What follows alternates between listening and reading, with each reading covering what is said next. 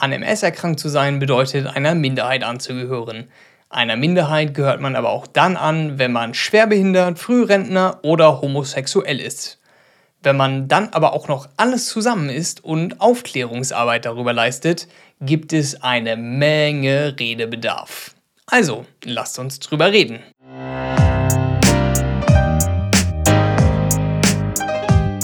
Moin bei Eye of Patrick. Hier geht es um die Krankheit MS und alles, was mit ihr zu tun hat. Ich will dir zeigen, dass das Leben auch mit der Diagnose verdammt geil ist. Mein heutiger Gast ist Christian. Er ist 35 Jahre alt, kommt aus Dortmund und wurde 2017 mit MS diagnostiziert. Schön, dass du da bist. Ja, hallo Patrick. Vielen herzlichen Dank für deine Einladung und ich bin schon ganz aufgeregt, weil das eigentlich mein allererster Podcast jetzt ist. Du gehörst wegen deiner MS-Erkrankung nicht nur einer Minderheit an, sondern gleich mehreren. Wie ist das für dich? Ja, also es ist ähm, bei mir ist wirklich tatsächlich so, dass ich ähm, mehreren Minderheiten angehöre. Ich nenne es einfach Minderheiten oder Randgruppen, wie man es auch gerne definieren möchte. Äh, das erste war bei mir tatsächlich, dass ich irgendwann in, einem, in meinem Schulz, äh, Schulalter erkannt habe, dass ich nicht so ganz auf Frauen kann. Äh, fand Frauen zwar auch irgendwie interessant, aber irgendwie haben mich die Männer doch irgendwie mehr fasziniert und gerade auch die so älter, etwas älteren Jahrgänge, sage ich mal so zwei, drei Jahre älter, die schon ein bisschen weiter waren als wir und ja, das war am Anfang ziemlich verstörend für mich erstmal, dass ich äh, gar nicht realisiert habe, was geht da mit mir ab. Und ich denke mal, da war ich knapp 18 Jahre alt, wo ich mich geoutet habe. Das war eine sehr dramatisier äh, drama dramatische Zeit für mich. Da hatten wir schon den ersten Versprecher. Und äh, ähm, mein Vater ist ein Typ Mensch, der das absolut nicht akzeptieren konnte und auch nicht akzeptiert hat. Ähm, ich habe ihm damals ein Ultimatum gestellt, allerdings erst im späteren Verlauf meines Lebens Entweder du kommst es darauf klar oder nicht. Wenn du Nein sagst, dann bist du für mich aus meinem Leben gestrichen. Und wenn du Ja sagst, gebe ich dir noch eine neue Chance. Weil es hat sich tatsächlich ein bisschen was äh, getan, wo ich mich geoutet habe. Also mein Vater wollte mir ja schon äh, ein bisschen wehtun, um das äh, mal etwas milde zu sagen. Und wäre meine Mutter nicht dazwischen gegangen, würden wir heute dieses Gespräch nicht führen. Äh, mehr möchte ich dazu auch nicht zu sagen. Äh, das ist, ist ein Thema, was, wie soll ich sagen, dass ich abgehakt habe, dass ich verinnerlicht habe und äh, was jetzt auch mittlerweile okay für mich ist. Und ja, also weitere Minderheiten, natürlich gehöre ich als der wenigen, ich bin eine Minderheit in der Minderheit, könnte man tatsächlich noch sagen, ähm, weil ich Multiple Sklerose, ja, wie du sicherlich weißt, äh, knapp 250 bis 300.000 Menschen in Deutschland allein darunter leiden. Und wir Männer stellen, glaube ich, ungefähr nur einen Prozentanteil von 25 Prozent. Ähm, vielleicht 30 oder 33 Prozent, aber mehr ist es auf gar keinen Fall. Und es ist manchmal schon sehr schwierig, in einer von Frauen dominierten Welt, könnte man schon fast sagen, ähm, zu koexistieren, ohne das jetzt irgendwie böse zu meinen, äh, weil normalerweise ist es ja genau umgekehrt, dass Frauen oft unter Männern leiden und äh, wir Männer den Frauen versuchen, irgendwie irgendwelche Dinge aufzuzwingen, auf, äh, was ich auch absolut verurteile. Aber ja, es ist schwierig, äh, all diese Minderheiten in, zu verkörpern oder das zu repräsentieren. Ich versuche das jetzt auch seit neuerdings auch auf meinem Instagram-Profil, was ja erst ein halbes Jahr existiert. Und ich habe diese LGBTQ ähm, Idee auch erst vor kurzem mit aufgenommen, weil ich diesen Hashtag Act Out gesehen habe. Ich weiß nicht, ob der das was sagt. Das ist äh, das gab so ein Projekt gewesen von 185 Schauspielern und Schauspielerinnen in Deutschland, die sich halt alle gleichzeitig als homosexuell bekannt haben ein großer Artikel in der Süddeutschen Zeitung, meine ich. Und äh, das war im Februar, glaube ich, diesen Jahres, fand ich sehr, sehr bemerkenswert, weil da tatsächlich ein paar Leute dabei waren, wo ich das nicht erwartet hatte. Und ähm, von daher fand ich es ganz toll und dachte, ja, ich gehöre nun mal halt dieser Minderheit auch an und äh, ich komme damit, gehe damit ganz offen um. Also jeder bei mir im Freundes- und Bekanntenkreis weiß das auch und sobald ich auch gefragt werde, ob ich denn verheiratet bin oder in welchen Verhältnissen ich lebe, sage ich, ja, ich lebe mit meinem Mann in Dortmund ganz normal und mit meinen zwei Kindern, quasi meine beiden Hunde.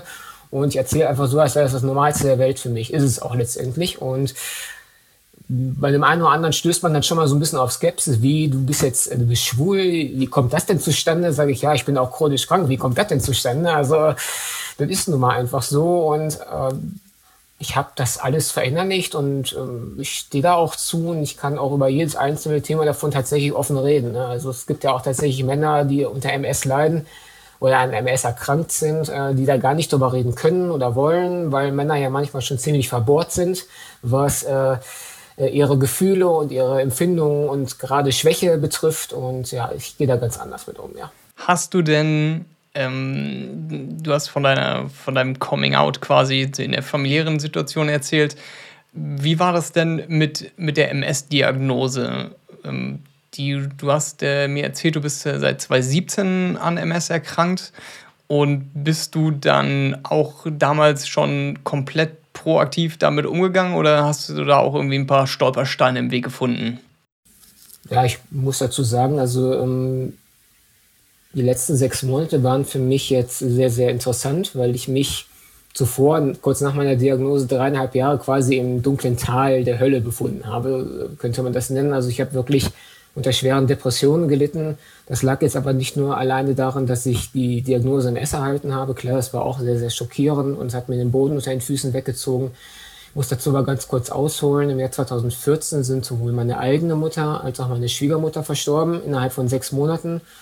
Äh, meine Schwiegermutter an den Folgen von Lungenkrebs. Meine Mutter hat eine Grippe verschleppt, zum Herzmuskel gewandert und hat sie dann ja dahin raffen lassen, sage ich jetzt ganz einfach mal. Und ähm, das hat mich in ein sehr, sehr tiefes Loch geworfen, weil ich das vorher nicht kannte, dass äh, so sehr enge Verwandte oder Menschen, die einen ja, fast 30 Jahre lang deines Lebens begleitet haben und dann einfach nicht mehr da sind, äh, was mich sehr, sehr viel Kraft gekostet hat und ähm, mir auch so ein bisschen den Lebenswillen genommen hat. Also ich war wirklich total am Boden. Normalerweise war ich ein Typ, der sehr offenherzig, sehr kommunikativ ist, auch immer einen Spruch auf den Lippen hatte und das wurde mir alles innerhalb von ein paar Millisekunden oder Minuten geraubt in diesem, in diesem Zusammenhang und die MS-Diagnose hat letztendlich dann nur den Ausschlag gegeben, dann wirklich komplett nach unten abzusacken, ähm, weil dazwischen lagen natürlich dann zweieinhalb Jahre und man hatte sich versucht zu fangen über Psychotherapien, äh, Gruppentherapien. Dann gab es bei mir auch eine 13-wöchige Einweisung in eine Tagesklinik. Also da gehe ich ganz offen mit um, weil äh, ich bin der Meinung, dass Depressionen einfach thematisiert werden müssen in der Gesellschaft. Es muss offen darüber gesprochen werden. Es darf kein Tabuthema mehr sein, egal wie unangenehm das ist. Also mir war es sicherlich auch nicht angenehm, darüber zu sprechen, mich anderen Menschen zu öffnen. Und ja, also mittlerweile stehe ich an einem Punkt, wo ich gedacht hätte, da komme ich nie wieder hin. Hm, es gab vor sechs Monaten einen sogenannten Klickmoment bei mir, der bei mir immer noch äh, unbekannt ist, warum das passiert ist. Es ist einfach passiert und ich habe mir gesagt, mit dem Erfahrungsschatz, den ich gesammelt habe in den vergangenen Jahren, welche düsteren Täler ich auch durchwandert bin, warum soll ich meinen Erfahrungsschatz und all das, was ich gesammelt habe, ähm, auch an Werten oder auch an Personen, die ich kennengelernt habe in dieser Zeit, warum soll ich das anderen nicht äh, auch mitteilen oder äh, daran teilhaben lassen?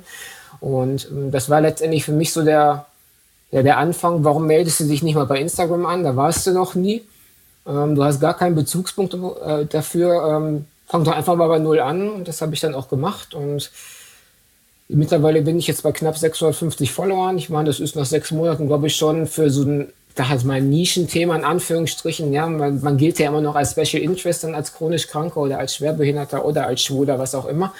Und deswegen bin ich jetzt kein Beauty-Star, der seine 10.000 Produkte am Tag bewirbt, sondern äh, ich setze mich ernsthaft mit dem alltäglichen Leben, äh, im, im, Leben eines MSlers halt auseinander oder halt als Chroniker oder als Schwerbehinderter oder mittlerweile als Schwuler. Und äh, das macht mir sehr, sehr viel Spaß, weil ich sehr, sehr viel positives Feedback natürlich auch bekomme von vielen Mitbetroffenen, aber auch von Menschen, die eigentlich gar nichts mit dem Thema zu tun haben, was mich sehr positiv überrascht hat weil ich auch oft tatsächlich Menschen begegnet bin, die einem sehr viel Skepsis, Unverständnis, intolerantes Verhalten entgegenbringen. Und ich finde, da rutsche ich gerade in eine Community rein, die sehr lohnenswert ist und sehr wertvoll ist. Gerade nicht nur für mich jetzt als Mitbetroffenen, sondern tatsächlich irgendwann mal hoffentlich auch ein Gewinn für die Gesellschaft ist. Also ich rede jetzt von Deutschland natürlich erstmal primär, ähm, weil ich international noch gar nicht irgendwie äh, mich, mit, mich betätige, aber ähm, vielleicht ist es mir auch mal möglich, mal größere Wellen zu schlagen. Mal gucken, wo mich die Reise noch hinführt. Wohin die Reise des Internets geht, weiß man ja immer nie vorher. Und äh, ja, wie du es sagst, äh, je mehr ähm, verschiedene Menschen aus verschiedensten Bereichen in irgendeiner Form öffentlich aktiv sind, desto besser geht es meiner Meinung nach auch der, der dazugehörigen Gesellschaft. Ähm, Ich meine, wir sehen in vielen, vielen anderen Ländern der Welt, dass gerade äh, ja, äh, Homosexuelle mh, mm, unterdrückt werden und Gefahr laufen, irgendwie auch mh, mm, ja, wie soll ich das sagen, Gewalt zu erfahren, nur weil sie ähm, nicht das andere Geschlecht lieben, sondern das eigene. Und äh, das finde ich auf jeden Fall eine verdammt gute Einstellung, dass du da positiv darüber berichtest und ähm, das Wissen, das du ja am eigenen Leibe erfahren durftest, quasi äh, teilst mit der Welt. Ja, es ist für mich einfach sehr, sehr wertvoll, dass so ein Erfahrungswert oder Erfahrungsschatz, den man einfach gesammelt hat, warum sollen nicht andere davon profitieren oder dass man auch vielleicht den einen oder anderen Menschen vor dem einen oder anderen Fehler auch bewahren kann, den ich halt gemacht habe, weil ich habe mich halt verschlossen und ich habe mich isoliert. Und das sind alles Dinge, die ich auch bei, sei es jetzt bei, nach einem Coming Out sei oder nach, nach einer Diagnose, die man erhalten hat, das sind Dinge, die vollkommen menschlich sind, sich abzukapseln oder versuchen zu isolieren, weil man selbst mit sich unzufrieden ist oder unglücklich. Aber man muss auch irgendwann einfach die Kurve kriegen und sich zumindest ein wenig Hilfe äh, ein wenig helfen lassen. Und ähm, ich habe gerade erst heute, wie passend, äh, einen Beitrag dazu veröffentlicht, ähm, warum man ähm, denn nicht uns Menschen, ich rede jetzt allgemein vom Menschen selbst, nicht einfach akzeptiert, so wie wir sind. Natürlich habe ich das Thema der Homosexualität aufgegriffen, das Thema der chronisch Kranken ob ich eine andere Hautfarbe habe oder ob ich tatsächlich, so böse es klingt, eine Frau bin. Weil ich glaube, über die Hälfte der Frauen weltweit hat immer noch kein selbstbestimmtes Leben. Und ich denke, da muss einfach auch mal darauf aufmerksam gemacht werden. Selbst ich als Mann, äh, ich kann es nicht verstehen. Vielleicht liegt es einfach daran, dass ich auch ähm, mehr auf Männer kann als auf Frauen. Also ich würde einer Frau genauso wenig etwas antun wie einem Mann oder geschweige einem Kind oder einem Tier. Also ich bin ein ganz empathischer Mensch und wenn ich gerade solche ja, Schwingungen empfange, ähm, dass eine Frau sich unterdrückt fühlt von einem Mann, dann äh, verurteile ich das aufs Schärfste. Also und ich, damit habe ich mich heute so ein bisschen befasst und habe halt viele Fragen gestellt, warum das so ist, warum denn Menschen in anderen Teilen der Welt immer noch für Homosexualität tatsächlich getötet werden oder bestraft werden, ähm, gesteinigt werden oder halt auch immer noch angespuckt werden. Und ich meine, wir leben zwar in einem sehr, sehr demokratischen und offenen Land in Deutschland, aber ich sehe auch selbst in der deutschen Gesellschaft ein sehr, sehr großes Potenzial, dass sich da sehr viel verändern muss. Ähm, wir dürfen zwar mittlerweile heiraten, wir sind gleichberechtigt, was das Steuersystem betrifft oder auch äh, was Kinderadoption betrifft. Also sind wir ja mittlerweile eins zu eins zu einem heterosexuellen Paar. Das finde ich auch toll und gut. Ähm, dennoch werden wir sehr, sehr oft angefeindet. Also ich kriege krieg öfters noch wenn ich mal im Internet irgendwie Leute verteidige oder mich halt dafür einsetze, immer noch Sprüche, du scheiß schwule Drecksau, verreckt doch an HIV oder sonst irgendwas, ihr seid Krankheitsüberträger Nummer eins. Und ja, sowas darf man sich natürlich nicht äh, zu Herzen nehmen, das tue ich aber gewissermaßen natürlich auch, weil es mich ja auch verletzt. Und äh, ich weiß aber einfach, dass ich es besser weiß. Weil äh, jeder Mensch hat das Recht, das zu tun, wonach ihm beliebt. Und wenn ich halt sage, ich stehe auf Männer und ich schlafe mit Männern und ich möchte trotzdem Kinder adoptieren, dann ist das für mich das Normalste der Welt. Genauso akzeptiere ich euch Heteros ja auch. Also so ist es ja auch nicht. Ne? da, hast du, da, hast du, da hast du recht. Es ist, ich finde es auch traurig, dass ich meine, egal ob äh, hetero äh, homosexuell oder andere Religion, andere Hautfarbe, dass es halt immer noch Menschen gibt, die, die andere Menschen nicht akzeptieren. Das finde ich einfach sehr, sehr traurig, aber das ist halt, ja, wie, wie soll man das ähm, sagen? Die Menschheit, leider, leider Gottes, ähm, so traurig das halt auch ist. Ich meine, warum haben wir Kriege, warum ähm, haben andere Leute nicht die gleichen Ressourcen wie, wie andere? Und äh, es ist einfach ähm, perfide, perfide Welt, in der wir leider leben. Und äh, je mehr Leute wie du darauf auf Missstände aufmerksam machen, desto, desto besser ist das auf jeden Fall. Und ja, wir sind, wir sind beides Männer und ich glaube, wir können auch in keinster Weise nachvollziehen, welchen tagtäglichen Problemen Frauen ausgesetzt sind, was, äh, was die Drangsalierung von Männern angeht, ähm, in gesellschaftlichen, tagtäglichen, wirklich mit Kommentaren, wo irgendwie die Männer denken, ah, geiler Kommentar, ich bin ein geiler Typ. Und äh, in Wirklichkeit ist es wirklich denunzierend für Frauen und ich kann das auch nur in, in, in, äh, im schärfster Form kritisieren und verurteilen. Und ähm, da kann ich auf jeden Fall kein Verständnis für aufbringen. Weißt du, ich, ich habe mir mittlerweile so, ähm, ich als Grundüberzeugung gesagt, äh, jeder Mensch ist absolut gleichwertig. Und egal, ob ich jetzt, wie gesagt, eine gewisse Religion mag oder ob ich einen gewissen Hautton habe oder einer anderen Ethnie angehöre oder sonst irgendwas, eine politische Überzeugung habe, ob ich jetzt links, Mitte oder so ein ganz bisschen rechts bin. Äh, das ganz Rechte verurteile ich aufs Schärfste, aber in jedem Spektrum oder in jeder Ethnie, in jedem Lebensstil können Arschlöcher stecken. Und das hat total wenig damit zu tun, ob ich nun äh, schwarz bin, ob ich schwul bin, ob ich hetero bin, ob ich aus Deutschland komme, ob ich aus, aus Nigeria, China oder sonst woher bin oder welchen anderen Hintergrund ich habe. Jeder kann ein Arschloch sein, aber jeder kann natürlich auch genau umgekehrt ein ganz toller Mensch sein und sich für andere einsetzen. Und das will ich einfach auch nochmal in die Gesellschaft drücken, so dieses Thema, egal woher du kommst oder wer du bist, du kannst bring einfach Empathie und Freundlichkeit jemandem gegenüber mit und du wirst höchstwahrscheinlich genau das zurückerhalten. Nun hast du in deinem, in deinem heterosexuellen Leben schon diverse ähm, ja, Anfeindungen äh, bekommen. Gab es denn Momente in deinem hetero äh, homosexuellen äh, multiple Sklerose-Leben, äh, in dem quasi so die doppelte, äh, die doppelte Explosionsmenge zusammengekommen ist? Also es hat sich jetzt nicht ergeben bislang, Gott sei Dank. Ja, also es ist, äh, mein, die, die, meisten wissen, wie gesagt, ja von mir, äh, dass ich mit meinem Mann verheiratet bin. Ich trage ja schließlich auch seinen Namen mittlerweile und äh, ich trage ja auch diesen wunderschönen Ring her. Ähm, das wissen die meisten dann automatisch und das muss dann gar nicht mehr erwähnt werden. Und äh, seitdem wir jetzt verheiratet sind oder zusammen sind, habe ich eigentlich eher weniger in einer persönlichen Begegnung irgendwelchen Anfeindungen entgegengestanden, weil mein Mann dann schon mal dazu neigt, auch mal richtig auszuteilen. Also der verteidigt mich auch und äh, wir stehen halt zueinander. Ne? Ist halt schon schön und also wenn ich mehr angefeindet oder intolerant behandelt worden bin, dann tatsächlich aufgrund der Multiple Sklerose, weil wenn man mich jetzt ansieht, Gut, das können die Zuschauer jetzt natürlich nicht oder die Zuhörer, aber man würde mir jetzt nicht unbedingt ansehen, dass ich krank bin und damit kämpfen wir Multiple Sklerose-Patienten oder Menschen mit einer chronischen Erkrankung ja sehr häufig, dass man nicht sehen kann, dass man schwerbehindert ist, dass man eine unheilbare Erkrankung hat.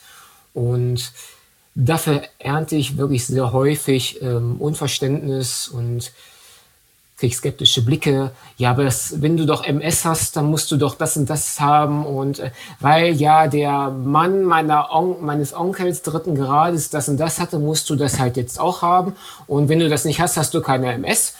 Ähm, das sind auch so ganz typische Floskeln und äh, Vorwürfe, die man sich anhören muss. Oder ja, ja, ich bin auch andauernd müde und ähm, ja, ich kann mir gar nicht vorstellen, dass du den ganzen Tag müde bist, dann mach doch einfach mal mehr Sport oder geh früher ins Bett oder äh, gönn dir einfach mal mehr Ruhepausen und äh, ja, ich kann das nicht verstehen. Ähm, Schmerzen hatte auch jeder mal, nimm eine Kopfschmerztablette und dann ist das wieder passé und ähm, mittlerweile geht das in dem einen Ohr rein und aus dem anderen Ohr wieder raus. Also ich reagiere da gar nicht mehr richtig drauf. Es sei denn, es geht mir jetzt zu sehr unter die Gürtellinie, teile ich aber auch mal richtig aus. Ähm, wenn mir zum Beispiel jemand dann sagt, so einer meiner Lieblingsbeispiele. Ähm, ja, du siehst gar nicht krank aus. Dann sage ich danke, das freut mich. Und dann sag, entgegne ich immer, danke, du siehst übrigens auch nicht blöd aus. Ja, also äh, trifft dann auch nicht immer zu, ähm, obwohl, wenn ich schon so blöde Kommentare kriege, dann denke ich mir, okay, derjenige hat nicht richtig nachgedacht, weil äh, da hinterfrage ich doch erstmal, was vielleicht MS ist, anstatt direkt irgendwie so, einen, so einen Spruch zu prägen. Um, ich hatte auch einiges an Zeit gebraucht, bis ich äh, aus meinem Schneckenhaus, was das betrifft, rauskam. Also ich habe mich eigentlich immer versucht zurückzuhalten und ich war eigentlich auch nie der Typ Mensch, der auf Konfrontation aus ist. Äh, mittlerweile sieht das aber anders aus. Also ich mache mittlerweile meinen Mund auf und äh, ich lasse mir auch nichts mehr gefallen. Ich lasse mir auch nicht sagen, du schwule, behinderte Sau oder sowas. Dann sage ich, äh, was hast du gesagt? Das kannst du jetzt nochmal sagen. Dann gehen wir sofort zur Polizei. Also da, da bin ich auch rigoros mittlerweile. Ähm, ich bin froh, dass ich noch nicht so einer, ja, wie soll ich sagen, Masse an Hasskommentaren ähm, ja, mir entgegengebracht werden darf, weil ich einfach noch nicht genug, noch nicht bekannt genug bin. Aber wenn ich zum Beispiel mal was bei größeren Medienanstalten kommentiere, sei es in der Corona-Politik oder zu irgendwelchen Gesetzeslagen, und da äußere ich halt meine direkte sachliche Meinung aber auch, und dann kriege ich so viele, da kriege ich teilweise solche Kommentare. Wo die Leute dann die, die Pride-Flagge oder sonst irgendwas sehen, ach du scheiß schwule Sau, halt doch einfach deine Fresse, du hast doch keine Ahnung vom Leben. Und dann sage ich, ja, schön, schöne Grundlage zur Diskussion, schreibe ich dann immer drunter, weil äh, um das Thema geht es ja jetzt gar nicht, aber mich schön darauf zu reduzieren, das äh, ist natürlich immer sehr einfach. Ne? Und äh, ja, man, man, lernt einfach damit zu leben. Ne? Und ähm, vielleicht fällt es mir ein bisschen einfacher, jetzt auch mit dem Thema MS umzugehen, weil ich halt tatsächlich andere Minderheiten auch schon verkörpere und ich ein bisschen Erfahrung habe, wie man mit solchen Kommentaren umgeht. Trotzdem tut es mir manchmal nat natürlich weh, wenn mir jemand etwas sagt, äh, was absolut nicht stimmt oder MS steht für Muskelschwund oder äh, ja, ich wäre auch gerne Rentner in deinem Alter. Muss ja wahnsinnig geil sein, mit 35 schon Rentner zu sein. Boah, da hätte ich ja all die Zeit der Welt, dann könnte ich machen, was ich will. Die Leute vergessen dann aber, ähm, dass ich ja normalerweise in dem Alter jetzt voll im Leben stehen würde, auch voll arbeiten würde, dann hätte ich dementsprechend auch äh, die monetäre Rücklage, zu sagen, ja, ich fahre jetzt sechsmal im Jahr im Urlaub, wenn, ich, wenn mir das denn beliebt. Äh, jetzt bin ich froh, wenn ich einfach meinen Lebensunterhalt finanziert kriege. Natürlich durch die Ehe, jetzt ist das alles angenehm, das läuft alles perfekt, also da gibt's gar keine Probleme. Aber mh, hm, würde ich jetzt tatsächlich alleine leben, hätte ich schon die eine oder andere Sorge mehr in meinem Leben. Das muss ich ganz ehrlich sagen. Ja. Dann ist es ja auch äh, so, dass in Deutschland, ähm, dass wir zwar in einem Sozialstaat leben, aber dass es da definitiv noch viele, viele Stellschrauben gibt, die zu optimieren sind, was äh, uns chronisch Kranke anbetrifft. Denn du hast es gerade erwähnt, du bist, du bist Frührentner, aber ähm, es bedeutet ja nicht, dass man dann irgendwie in einem entspannten Leben deshalb äh, gestrandet ist sozusagen und man denkt, oh geil, jetzt habe ich hier irgendwie zweieinhalbtausend Euro jeden Monat, die ich benutzen kann und ich mache jetzt mal mir eine schöne Zeit auf dem Malle oder so. Das ist ja nun einfach mal nicht so. Nee, absolut nicht. Also ich glaube, die meisten Leute denken, äh, sobald ich Rentner bin, gebe ich meine Krankheit auch automatisch mit ab. Und äh, also das wäre richtig cool, wenn ich, äh, wenn man das so sagen könnte. Hier, äh, ich beantrage jetzt meine Rente, ihr könnt dafür meine Krankheit haben, wollen wir tauschen, so nach dem Motto. Ähm, ich glaube, das vergessen die Leute wirklich, dass ich ja einen Grund habe, äh, Rentner zu sein. Und offenbar wissen viele nicht, wie hoch die Hürden tatsächlich sind, um diese Erwerbsminderungsrente überhaupt zu erhalten. Da muss man, wie gesagt, ein paar viele Voraussetzungen erfüllen, unter anderem halt an einem bestimmten Zeitraum, ich glaube innerhalb von fünf Jahren, drei Jahre am Stück in die Rentenkasse eingezahlt haben. Das ist jetzt wirklich mal die, die formalste Formalität. Dann hat man, muss man natürlich auch eine entsprechende Erkrankung vorweisen. Also ich kann jedem nur sagen, die Grunderkrankung MS reicht nicht aus oder in allermeisten Fällen nicht aus. Man muss tatsächlich schon Folgeerscheinungen oder Folgeerkrankungen nachweisen. Und wenn man sich bei mir jetzt meine Diagnoseliste mal angucken würde, würde man 15 bis 20 Diagnosen finden.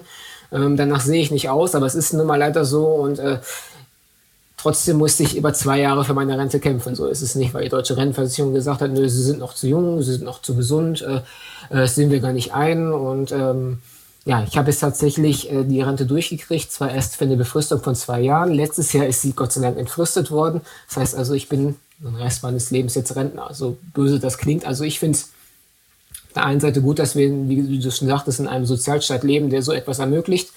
Gibt es ganz viele Staaten, die nicht so sozial aufgebaut sind und auch nicht die Möglichkeiten haben, das finanziell zu stemmen. Deutschland kann das zum Glück.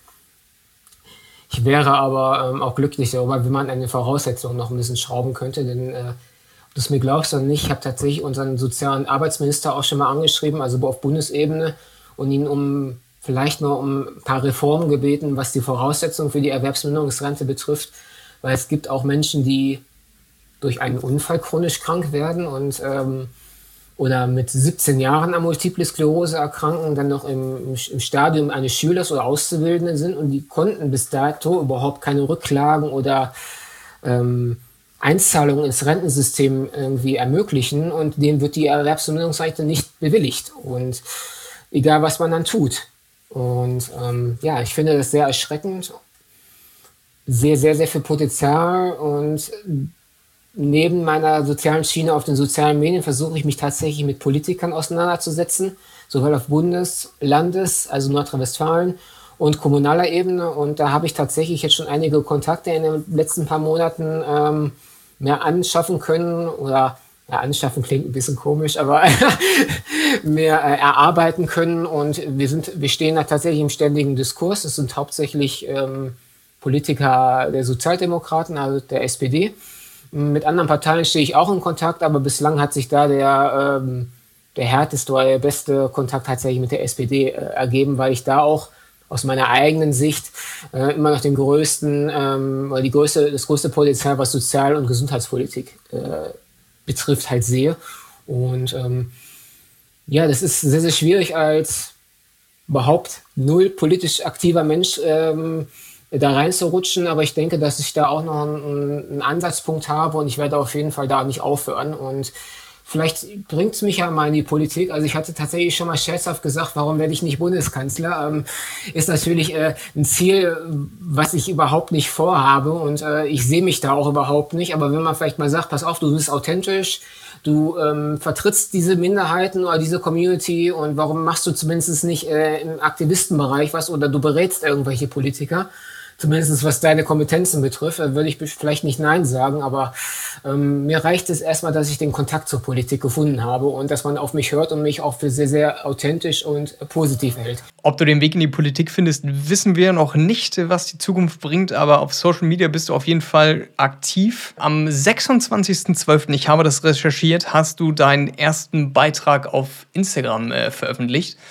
Und äh, seitdem hast du nicht aufgehört, äh, über äh, Probleme und Missstände aufmerksam zu machen. Was ist denn neben deinen ähm, Grunderkrankungen und deiner Lebenseinstellung äh, noch ein Grund gewesen, auf Social Media aktiv zu werden?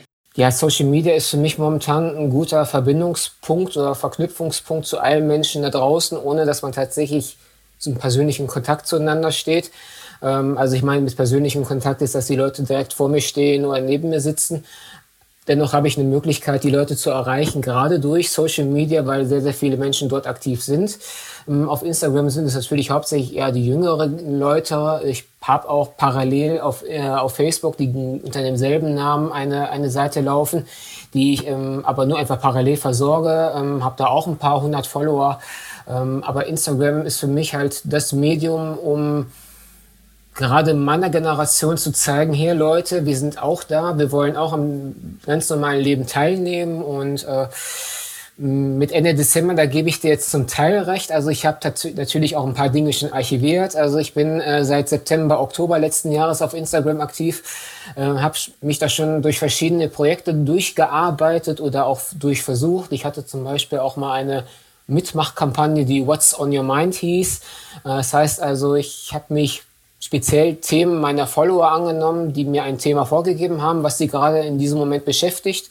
Ähm, habe daraus einen, einen, Beitrag gemacht mit einer entsprechenden Headline und ja, das ist äh, ganz gut angekommen. Äh, ich würde es in Zukunft auch wieder machen, wenn ich vielleicht ein bisschen mehr Reichweite habe. Äh, aber es hat auf jeden Fall mir gezeigt, dass es wichtig ist, sich auch mit den mit den Sorgen seiner, seiner Leute, die dir folgen, auch zu beschäftigen. Es macht nämlich aus meiner Sicht keinen Sinn, wenn ich mich nur mit meinen eigenen Problemen an die Leute wende, wo vielleicht auch viele mit ins Boot holen würde. Aber es zählt gerade für mich, wenn ich mich ja als Repräsentant, Repräsentant aufbauen möchte, ähm, dass ich natürlich auf die Stimmen meiner Leute auch höre, was die Leute bewegt, äh, was sie, was sie besorgt, äh, sei es die Impfstrategie mit AstraZeneca oder sei es jetzt, ähm, wie bekomme ich meine Rente durch oder was sind die Voraussetzungen, um Ergotherapie zu bekommen wie gehst du mit deiner Fatigue jeden Tag um? Hast du irgendwelche Strategien, um da über den Tag zu kommen? Welche Medikamente nimmst du? Obwohl ich mich ehrlich gesagt bei Medikamenten und deren Nennung ein bisschen zurückhalte, weil ich will jetzt keine anderen Pharmakonzerne gegen mich aufbringen, wenn ich mich für ein bestimmtes Medikament äh, äh, ausspreche. Natürlich nehme ich auch ein bestimmtes Medikament, äh, äh, das, danach kann man mich auch fragen, ähm, aber ich würde jetzt niemals direkt eine direkte Empfehlung für ein Medikament aussprechen oder mich aktiv gegen ein Medikament aussprechen. Ähm, wobei ich sage, es hat jedes seine Vor- und Nachteile. Ähm, das kann man nicht von der Hand weisen und das geht auch mit allen anderen Medikamenten zu, die es nicht als Basis- oder Eskalationstherapie dienen. Das, darüber muss man Bescheid wissen und äh, sofern die Leute mehr darüber wissen wollen, verweise ich immer darauf, äh, sich professionelle Hilfe zu suchen äh, in Form eines Neurologen, eines Hausarztes oder sonstigen äh, Fachärzten, je nachdem, was das für eine Einschränkung natürlich dann ist. Und da bin ich da auch raus. Ich kann immer nur meine eigenen Empfehlungen mitteilen und auch Ratschläge aufgrund dessen geben. Äh, sofern es aber einen Be Bereich betrifft, mit dem ich mich selber nicht auskenne oder wo ich glaube, dass da eine Beratung beim Facharzt besser ist, verweise ich automatisch auch darauf. Ähm, Das bedeutet also im Umkehrschluss, dass doch schon der ein oder die eine oder andere auf mich zugekommen ist und gefragt hat, ja, wie, wie machst du das eigentlich jeden Tag? Du wirkst so, als hättest du jeden Tag Bombenlaune und äh, äh, als hättest du keine Schmerzen und sonst keine Probleme. Und sage ich, ja, aber es bringt ja nichts, wenn ich euch jeden Tag von meinen Problemen, meinen Ängsten und meinen Sorgen erzählen würde. Ja, die gehören auch zu mir und ähm, wie soll ich sagen, die ähm, beschäftigen mich auch von morgens bis abends in meiner Gedankenwelt, aber es bringt jetzt nichts, wenn ich andere mit meiner, meinen negativen Gedanken ähm, permanent jetzt nerve oder euch jetzt auch irgendwie damit runterziehe künstlich. Das macht überhaupt keinen Sinn. Und äh, für mich gehört jetzt seit, wie gesagt, einem halben Jahr ähm, zur Grundvoraussetzung im Kampf gegen eine chronische Erkrankung einfach die positive Lebenseinstellung dazu. Und wenn man die nicht hat und nicht versucht aufrechtzuerhalten, egal wie schwer es auch manchmal ist, ähm, ähm, macht man es seine Erkrankung doch manchmal schon leicht, sich auszubreiten. Und ich habe die eigene Erfahrung gemacht tatsächlich, um ich das kurz, ganz, sagen, ganz kurz sagen darf. Ähm, nach meiner Diagnose 2017 hatte ich drei Schübe in dem Jahr. Ähm, wobei einer der Schübe so heftig war, dass er mir das rechte Bein komplett zerschossen hat. Also ich konnte fast gar nicht mehr gehen. Äh, dazu kam noch das Uto-Phänomen und die Fatigue dazu. Ähm, also ich habe in diesem Schub, glaube ich, alles einmal abgekriegt, was man so haben kann, bis auf Sehnerv. Sehnerv hatte ich noch nie. Und ähm, sah tatsächlich so aus, als würde ich in relativ kurzer Zeit im Rollstuhl landen. Und also tatsächlich so dieser Schockmoment nach der Diagnose, was man so als allererstes von Multiple Sklerose weiß, ah, ich sitze irgendwann am Rollstuhl. Äh, diese Ängste stürmten dann, oh, rasselten dann wirklich auf mich ein. Ich bin dann im Sommer 17 äh, zum Arzt geschickt worden. Ja, Sie brauchen jetzt einen Gehstock. Das war das Erste. Dann zwei, drei Monate später, ja, eigentlich reicht der Gehstock nicht aus. Wir müssen jetzt eigentlich zum Rollator übergehen. Und ähm, also ich weiß nicht, ob ähm, du dir das vorstellen kannst, oder bestimmt auch zu einem gewissen, in einem gewissen Maße oder die Zuschauer sich das auch vorstellen können, wenn man eigentlich ein junger Mensch ist, der sich bewegen will, durch die Gegend laufen möchte, alles erkunden möchte und auf einmal wird dir mitgeteilt, ja, du sitzt jetzt bald im Rollstuhl oder du bist jetzt auf eine Gehhilfe angewiesen. Also es hat ziemlich viel in meiner Gedankenwelt kaputt gemacht, da muss ich ganz ehrlich sagen. Es hat sehr viele Träume und Wünsche zerstört, ähm, die man sich eigentlich so fürs weitere Leben noch erhofft hat. Und Gott sei Dank, muss ich ganz ehrlich dazu sagen, haben wir dann, äh, habe ich meinen Neurologen gewechselt. Ähm, bei dem ich auch noch heute bin, ein unheimlich kompetenter und toller Mensch, Medikamentenwechsel angeordnet und durch Medikamentenwechsel plus Physiotherapie, ich wollte schon Psychotherapie sagen, das wäre der falsche Kontext gewesen, ähm, hat sich das Blatt gewendet. Ich habe den Rollator komplett abwenden können. Äh, den Gehstock durch die Physiotherapie bin ich auch mittlerweile los. Und mittlerweile gehe ich schneller als mein Mann wenn er spazieren geht. Also das liegt aber wirklich nur daran, dass ich mir gesagt habe, nee, ich lasse mir das nicht gefallen. Du blödes, Entschuldigung, Miststück, ähm, lässt mich jetzt nicht hier äh, kaputt gehen und mittlerweile gehe ich über 10.000 Schritte am Tag. Ich gehe dreimal pro Woche zum Krafttraining. Ich gehe dreimal pro Woche zur Physiotherapie und ich arbeite jeden Tag an meiner Lebenseinstellung und erneuere die immer wieder und habe mittlerweile wieder eine Perspektive für mein Leben. Das ist ganz, ganz, ganz viel wert.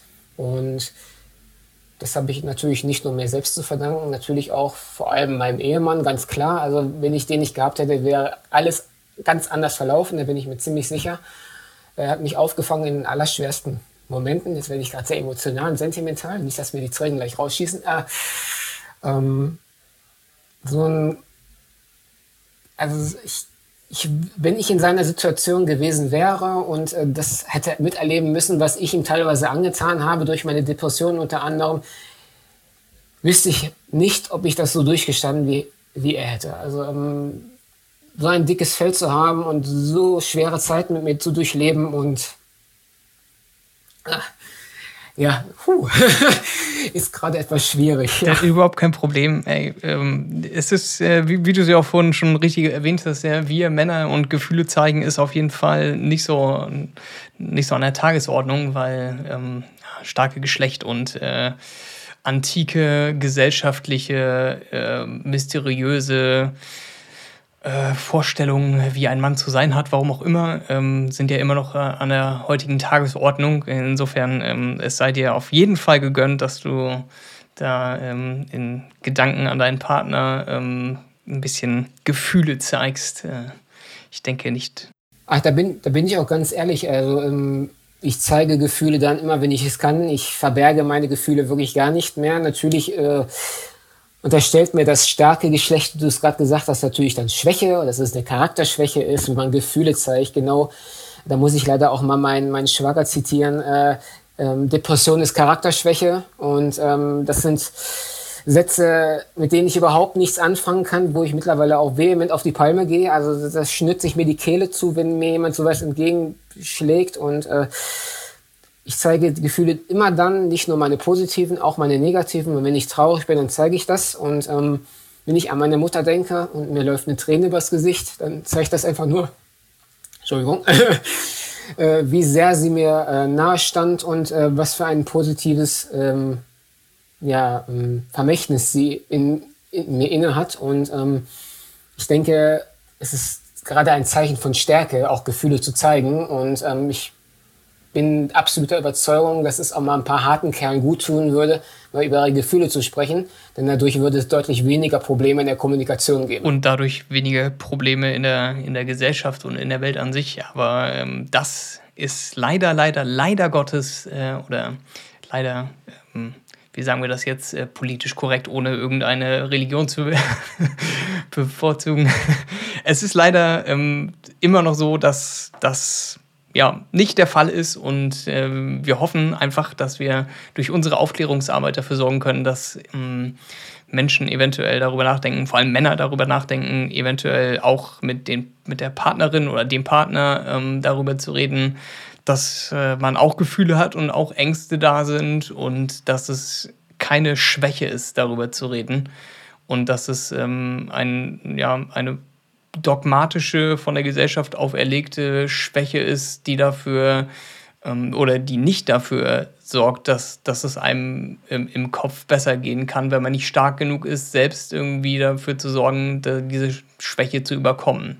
Da stimme ich dir absolut zu, ja. Es gibt nichts Schlimmeres, als nicht zu sprechen. Ich musste auch lernen, in, in, in der Beziehung ähm, über meine Gefühle zu sprechen. Aber ich, ich denke, ich bin auf einem guten Weg. Ich bin auch ähm, um Gottes Willen kein Paradebeispiel dafür. Ich habe definitiv noch Raum nach oben, was die Verbesserung angeht und was die Kommunikation meiner Gefühle angeht, aber ich bin auf einem guten Weg und äh, ich, ich sorge dafür oder ich versuche dafür zu sorgen, nicht nur mein Leben einfacher zu machen, sondern auch das Leben meiner Partnerin und meinem, meinem Umfeld einfach. Und einfach ein besserer, besserer Mensch zu sein, so ein bisschen. Ich, ich sag das mal so, also es ist schon sehr positiv und anerkennenswert jetzt für dich persönlich, äh, dass du das zumindest erkannt hast, dass du daran dir arbeiten müsstest oder dass es dann noch ähm, Bedarf der Optimierung gibt äh, in, in, in, Kommunikation und äh, vielleicht mal in sich hineinfühlen und selbst hineinhören, weil das tun viele auch nicht. Äh, Stichwort Reflexion, also ähm, hätte niemals gedacht, dass die Selbstreflexion so eine starke Waffe sein kann, ähm, um einfach sich auch bewusst zu werden, was man denn möchte oder wo man denn gerade steht und Hätte ich dieses Werkzeug nicht von meinen Psychotherapeuten an die Hand bekommen, dann hätte sich sicherlich einiges in meinem Leben anders äh, aufgetan. Und da bin ich sehr, sehr dankbar darüber, dass ich mittlerweile, glaube ich, dadurch eine sehr, sehr empathische Ader einfach entwickelt habe, ähm, wo ich auch einfach erkenne, dass es Menschen nicht gut geht, obwohl sie mich lächelnd angucken. Und ich kann trotzdem durch die Fassade blicken und sehe, da ist irgendwas nicht in Ordnung. Und ich bin dann auch gerne mal so, weil ich insistiere, ähm, dann sehr gerne und äh, bleibt dann auch so lange hartnäckig, bis derjenige mir auch sagt, was dann wirklich los ist. Dann werde ich manchmal zu Nervensäge, aber ähm, es sei denn, mir sagt man wirklich konkret, du, ich möchte jetzt wirklich absolut nicht darüber reden, dann verstehe ich das auch und ähm, da bin ich auch der Letzte, der dann enttäuscht ist, aber das ist, glaube ich, gerade das Schöne in so einer Art Community, dass man, dass man den Leuten ein offenes Ohr anbieten kann, auch wenn ich jetzt weder Psychotherapeut noch Neurologe oder sonst noch irgendwie aus einer professionellen ähm, medizinischen Richtung komme ähm, ich bin eins zu eins dran. Ich erlebe es selbst jeden Tag und ähm, es bringt einfach auch mal vielen Betroffenen, glaube ich, oder die Erfahrung habe ich schon gemacht, wenn sie mir mal ihr Leid klagen können oder tatsächlich mal sagen können, du, heute ist das und das gelaufen, kennst du das und das und wie machst du das? Und äh, dann sage ich, pass auf, äh, ja, natürlich kenne ich das äh, aus dem in dem Bereich und ich mache dann einfach das, probier das doch mal. Und dann kriegt man ein paar Tage später eine Nachricht, boah, ich habe das probiert und es hat funktioniert, danke, das, das hilft mir sehr. Und ähm, ja, warum soll man das nicht äh, prinzipiell machen? Also ich bin auch gerne bereit, mich mit Gesunden darüber zu unterhalten, wenn sie mal ein Problem haben. Ja, ich bin ja jetzt nicht nur die, äh, ich sag mal, die Mutti für, für, für chronisch Kranke und für Schwule. Also ähm, natürlich kann sich jeder an mich wenden, wenn er den Bock dazu hat. Und äh, man muss das nicht machen, ganz klar. Und äh, aber ich habe tatsächlich gemerkt, dass, äh, weil ich jetzt gerade als Mann so ein bisschen repräsentativ da mal in die Community reinkomme, ähm, kommen tatsächlich auch viele Männer auf mich zu und damit habe ich ehrlich gesagt nicht gerechnet. Vielleicht, weil ich schwul bin, weil ich keine Gefahr für sie darstelle, was auch immer. Ähm, aber tatsächlich kommen dann die, der eine oder andere Mann, doch, ich habe die die Probleme mit meiner Freundin. Also ich weiß gar nicht, wie ich das machen soll. Oder die MS, äh, ich glaube, ich habe eine Sehnervenentzündung. Kann das das und das sein? Und dann sage ich, ja, das kann sein, aber ich würde einfach das und das machen. Und dann also das ist, so ein Feedback von Männern ist sehr, sehr selten und äh, ich glaube gerade sehr wertvoll, wenn du selbst als Mann dich so anbietest, weil Männer sind das nicht gewohnt, dass sie Hilfe angeboten bekommen, äh, geschweige, dass man sie annimmt. Also ähm, ja, ich guck mal, wie sich das weiterentwickelt. Vielleicht werde ich doch tatsächlich Therapeut. Aber hm, Therapeut der Bekloppten. Es ist auch ein, ein wirklich wichtiger Hinweis äh, von dir, ähm, dass man auch, egal ob Mann oder Frau, aber Psychotherapie ist, sollte halt auch irgendwie kein rotes Tuch sein, gerade äh, mit einer chronischen Erkrankung, ob es jetzt MS ist oder welcher Art auch immer.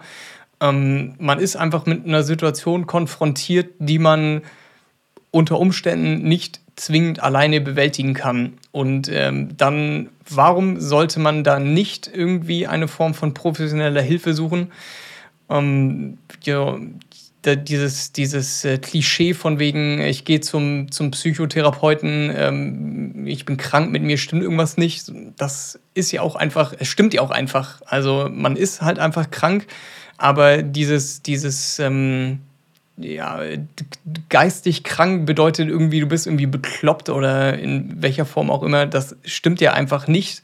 Und ähm, da diese Hemmschwelle kann ich auch immer nur sagen, und ähm, ich sage das auch äh, verhältnismäßig vielen Leuten, die mich immer anschreiben, so, äh, es ist halt keine Schande, zum Psychologen zu gehen oder Psychotherapeuten oder in welcher Form auch immer.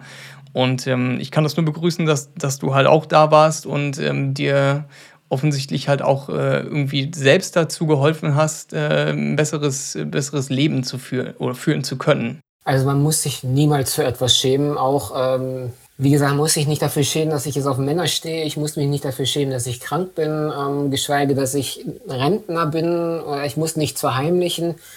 Ja, ich kann es manchmal verstehen, wenn die Leute mir das erklären, warum und weshalb sie jetzt nicht damit offen umgehen. Das ist doch vollkommen in Ordnung so.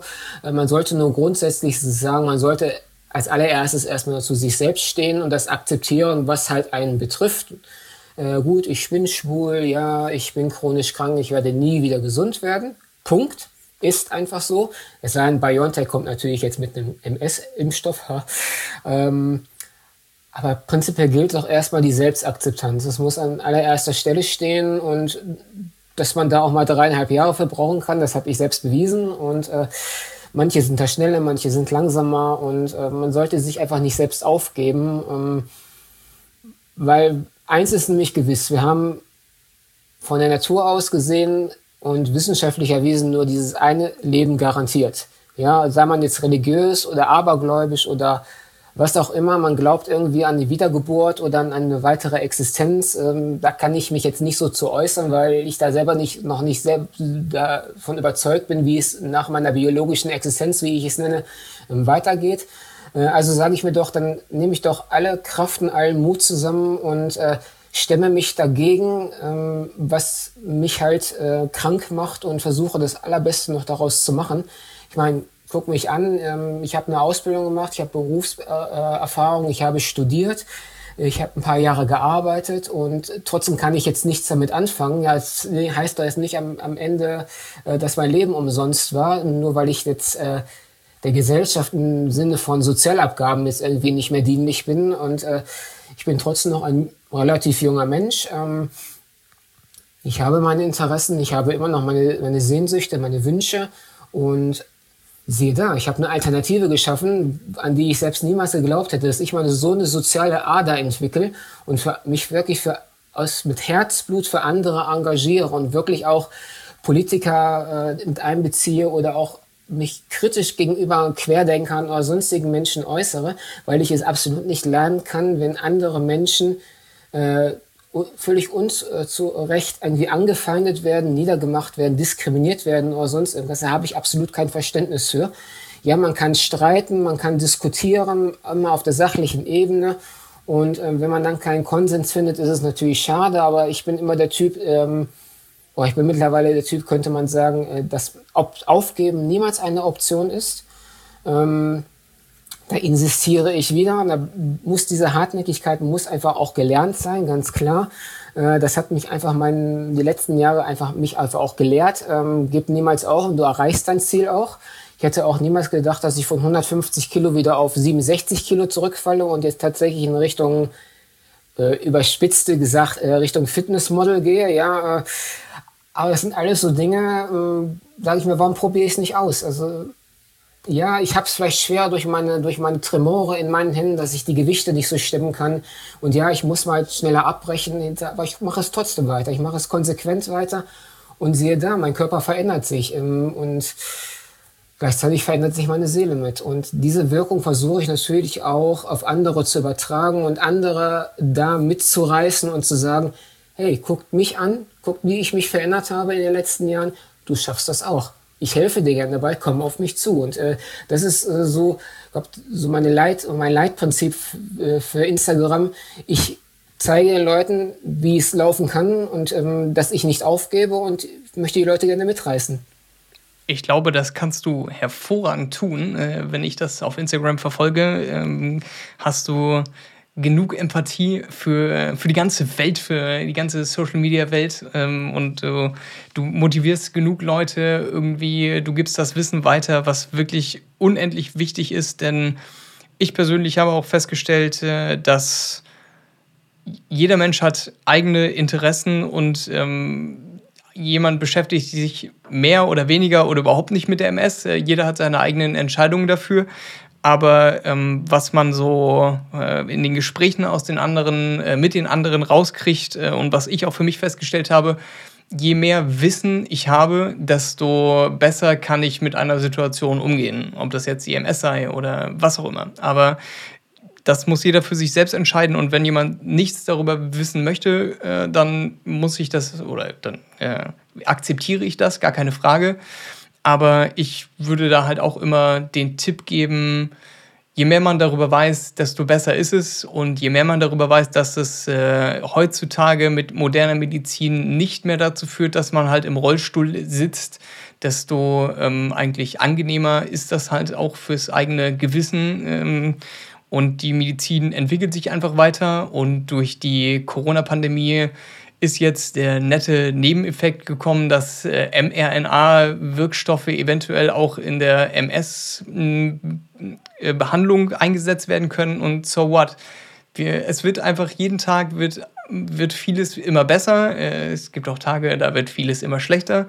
Aber jeder, finde ich, sollte so viel wie möglich darin investieren, sich selbst das Leben nicht schwerer zu machen, als es ist. Richtig. Kann man nicht besser sagen, ja. Weißt du, es ist zum Beispiel jetzt gerade auch so, ähm, es ist ein ziemlich akuter Fall jetzt in meinem privaten Umfeld. Eine Freundin von mir, die mir wirklich sehr, sehr viel bedeutet, ähm, auch ja, langjährige MSlerin, ähm, quasi schon irgendwie so bei der Mentorin, könnte man sagen, äh, mich sehr stark aufgebaut, mich mit sehr viel Wissen versorgt, hat jetzt zudem noch eine Krebsdiagnose bekommen. Und ähm, wir wissen noch nicht genau, was es für ein Krebs ist und ähm, ob sie Chancen hat, es zu überleben, ob sie kämpfen kann. Und wir haben von vornherein gesagt, hey, was soll das eigentlich? Womit haben wir das jetzt verdient oder womit hat sie das jetzt verdient, äh, seit über 20 Jahren schon diese Erkrankung mit sich rumzutragen? Äh, noch ihren Ehemann auch an den Krebs zu verlieren und jetzt kriegt sie selbst noch diese Diagnose. Also es hat um das kurz klarzustellen, niemand hat verdient, irgendeine Erkrankung zu bekommen oder irgendwas unterzuleiden. Ja, kein Lebewesen auf der Welt hat das verdient. Äh, aber sie trifft es irgendwie jetzt fünf- oder sechsfach hart und äh, ich bin froh, dass wir uns haben und dass sie mich hat und ähm, wir haben uns gesagt, auf gar keinen Fall wird dieser Krebs die Oberhand gewinnen und sie besiegen. Wir besiegen den Krebs. Das ist erstmal die Grundeinstellung, die wir haben und alles weitere gibt natürlich jetzt die Zeit. Ähm, ich weiß nicht, wie ich vor anderthalb Jahren mit dieser Situation umgegangen wäre, wenn man mir gesagt hätte, du, ich habe Krebs, ich lebe nur vielleicht ein halbes Jahr. Und äh, also es hätte mich, glaube ich, mehr zerstört, als es jetzt mich darin bestärkt, erst recht dagegen anzukämpfen. Und das zeigt mir einfach nur, wie wichtig es ist. Ich habe es, glaube ich, schon mehrfach jetzt gesagt, aber ich kann es einfach nur noch mal wiederholen, wie wichtig eine positive Lebenseinstellung ist und eine Resilienz, also eine, eine Widerstandsfähigkeit und äh, sich auch eine Coping, also eine Bewältigungsstrategie zurechtzulegen, ist immens wichtig. Und das Allerwichtigste, selbst hinter der eigenen Lebenseinstellung, ist das soziale Netz hinter einem, was einen auffängt. Und es mag auch nur ein Mensch sein, oder je mehr es natürlich sind, umso besser. Aber wenn es jetzt ein Ehepartner oder ein Freund oder ein, ein, ein Sohn, eine, eine Tochter ist, dann reicht das auch, wenn derjenige für sich da ist. Und ähm, ja, ich finde es halt sehr wichtig, ähm, das auch nochmal zu sagen, egal was man für eine Scheiße im Leben erfährt, es lohnt sich immer, immer wieder zu kämpfen und nicht aufzugeben. Und mit diesem hervorragenden Schlusswort würde ich sagen, ich danke dir vielmals, Christian. Du hast uns eine, einen wunderbaren Einblick darüber gegeben, in, in dein Leben, in dein Leben als Betroffener, in dein Leben als homosexueller betroffener Rentner. Und ich glaube, dass viele Leute eventuell den einen oder anderen Tipp jetzt hier aus unserem Gespräch mitnehmen können. Und deshalb äh, bedanke ich mich bei dir für deine Zeit und ich hoffe, wir bleiben in Kontakt bedanke mich ebenfalls für die, für die tolle Zeit zusammen. Ich danke dir. Wenn du mehr über Christian wissen möchtest, findest du in den Show Notes alle Links zu ihm. Wenn dir die Folge gefallen hat und dir der Podcast auch sonst zusagt, dann lass doch gerne ein Abo da. Auf Social Media findest du mich unter Eye of Patrick oder du wirfst einen Blick in die Show Notes. Ich bedanke mich fürs Zuhören, wünsche dir einen schönen Tag und ich würde mich freuen, wenn du beim nächsten Mal wieder einschaltest dein Patrick Arendt.